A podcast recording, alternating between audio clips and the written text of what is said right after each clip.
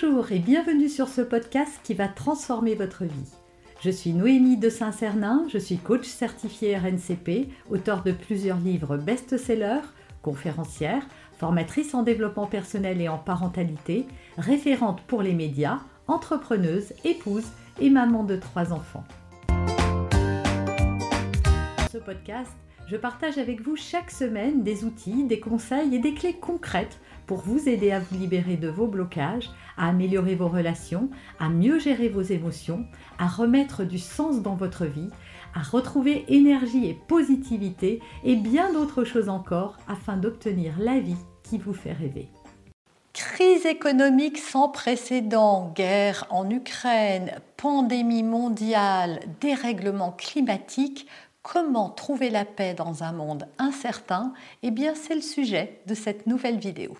Alors comment trouver la paix dans un monde intérieur Avant de commencer à répondre à cette question, je vais vous raconter une histoire. Il était une fois un roi dans son royaume qui décida d'organiser un concours prestigieux de peinture et de récompenser la peinture la plus merveilleuse. Et après avoir sélectionné des tas de peintres dans le royaume, on n'en sélectionna plus que deux le premier présenta une première peinture qui montrait un lac avec en fond des montagnes. Ce lac était paisible, les montagnes étaient juste recouvertes de neige, ce qu'il faut un paysage absolument paisible et tous les gens s'accordaient à dire que c'était vraiment ce qui représentait le mieux la paix, qui était de l'harmonie, la lumière de ce tableau, les nuances, tout était merveilleux. Et puis il y avait un deuxième peintre qui lui présenta un tableau exactement ou à peu près le même paysage, mais dans le chaos. Une tempête terrible s'abattait sur le lac qui n'était plus que, que, mouvement. Euh, les arbres étaient fouettés par le vent, tout n'était que chaos.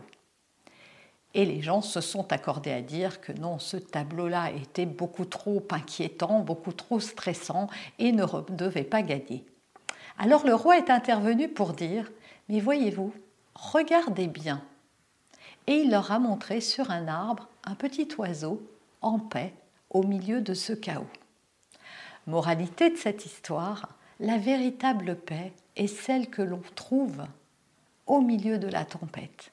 C'est quand on est au milieu du tourment et qu'on arrive à être bien qu'on a véritablement trouvé la paix intérieure. C'est pour ça qu'en fait, on ne doit pas s'attacher à ce qui se passe autour de nous. Le monde autour de nous sera toujours plus ou moins insécurisant. C'est vrai qu'en ce moment, il se passe beaucoup de choses.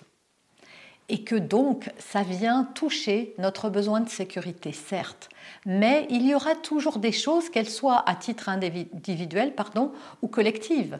Vous pouvez vivre des tempêtes personnelles, des tempêtes familiales, des tempêtes professionnelles. Nul n'est à l'abri de, euh, de voir son partenaire le quitter, de voir, d'avoir passé 20 ans dans une entreprise et pour euh, des, des, des choix économiques perdre son emploi.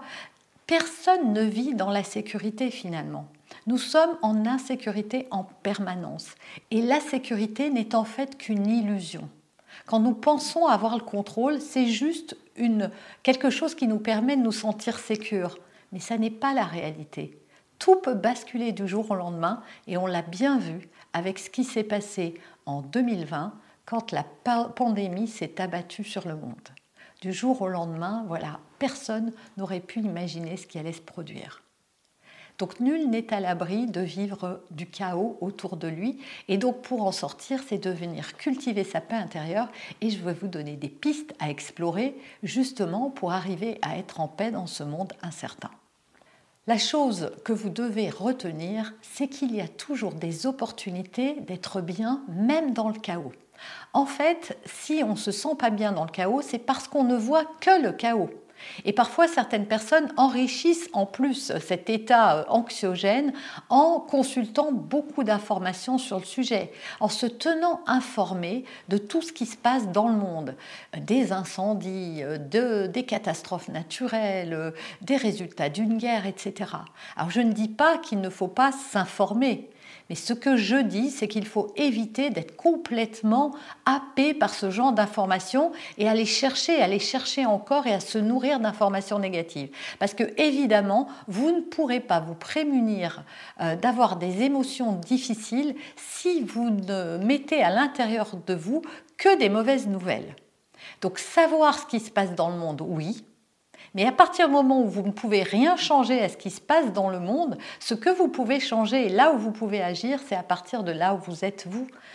Qu'est-ce que vous pouvez faire vous pour agir, par exemple, sur le climat? Vous pouvez par exemple réduire drastiquement votre consommation de produits animaliers. Vous pouvez voilà, économiser euh, le chauffage en baissant d'un degré la température de votre appartement. Il y a toujours des choses que l'on peut faire à son niveau. Et c'est vrai que souvent on se sent tout petit. Tout petit et pourtant nous sommes près de 8 milliards sur la planète. Si chaque individu faisait une petite action, moi je pense que ça ferait des grandes solutions. Et donc il ne faut pas rester chacun à se dire que c'est horrible ce qui se passe et qu'on n'a pas le pouvoir, parce que nous avons tous le pouvoir de faire des petites actions qui peut-être transformeront les choses. Et c'est en se concentrant sur ce que je peux faire et non pas sur ce que je ne peux pas faire, là où j'ai du pouvoir, que les choses peuvent changer. Et puis, il faut bien le reconnaître, le monde n'a jamais été un long fleuve tranquille. Vos grands-parents ont dû connaître la guerre. Et c'était un chaos encore, euh, sans doute plus horrible que ce qu'on vit aujourd'hui. Aujourd'hui, on se sent quand même plus en sécurité dans un pays en paix que dans un pays en guerre.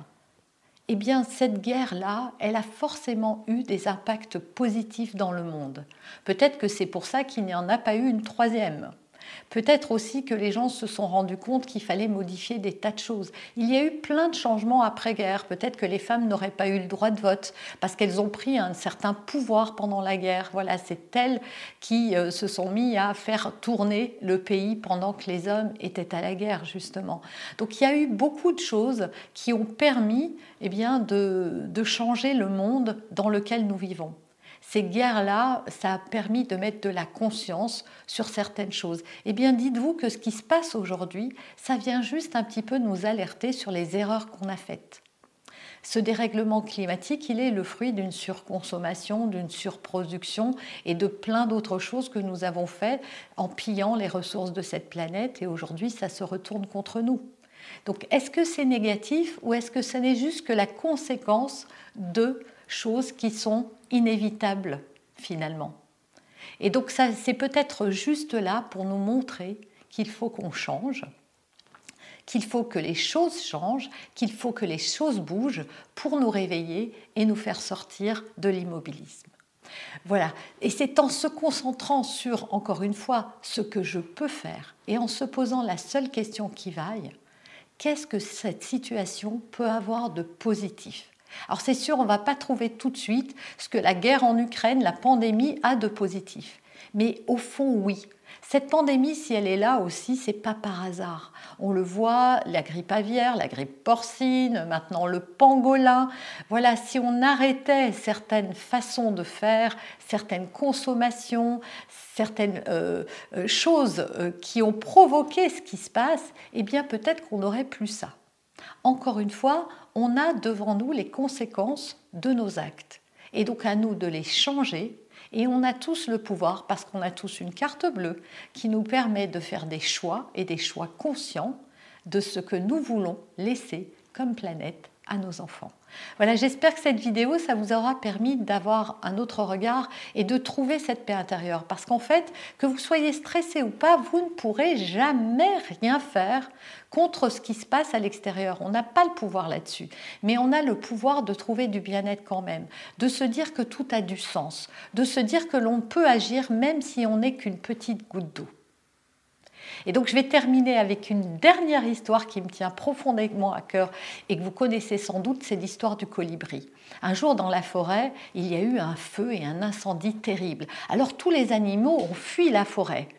Et le tatou, qui courait comme tout le monde, voyait un petit colibri qui allait de la rivière remplir son petit bec au brasier pour le jeter, jeter cette eau sur le brasier. Et le tatou, agacé par ce petit colibri, lui dit Non, mais enfin, petit colibri, tu crois quand même pas que tu vas éteindre le feu Et le petit colibri regarda le tatou et lui dit Je le sais bien, mais je fais ma part. On peut tous faire notre part. Nous pouvons tous agir à notre niveau par de petites actions. Mais si chacun s'y met, alors le monde peut devenir plus beau. Mais en attendant, c'est en cultivant ce qui est en nous, la paix, la joie, l'amour, l'harmonie, qu'on pourra la rayonner à l'extérieur de nous pour que le monde change. Vous avez aimé cet épisode? Abonnez-vous pour être informé de toutes mes futures publications. Laissez un avis 5 étoiles sur la plateforme que vous utilisez et un commentaire afin de m'aider à diffuser mes graines de conscience et de bienveillance à d'autres personnes. Vous pouvez aussi, si vous en avez envie, partager ce podcast à vos amis. Merci, merci d'avance pour votre soutien. Pour aller plus loin, vous pouvez me retrouver sur ma chaîne YouTube, mon site internet et mes réseaux sociaux. Ils portent mon nom, Noémie de Saint-Cernin.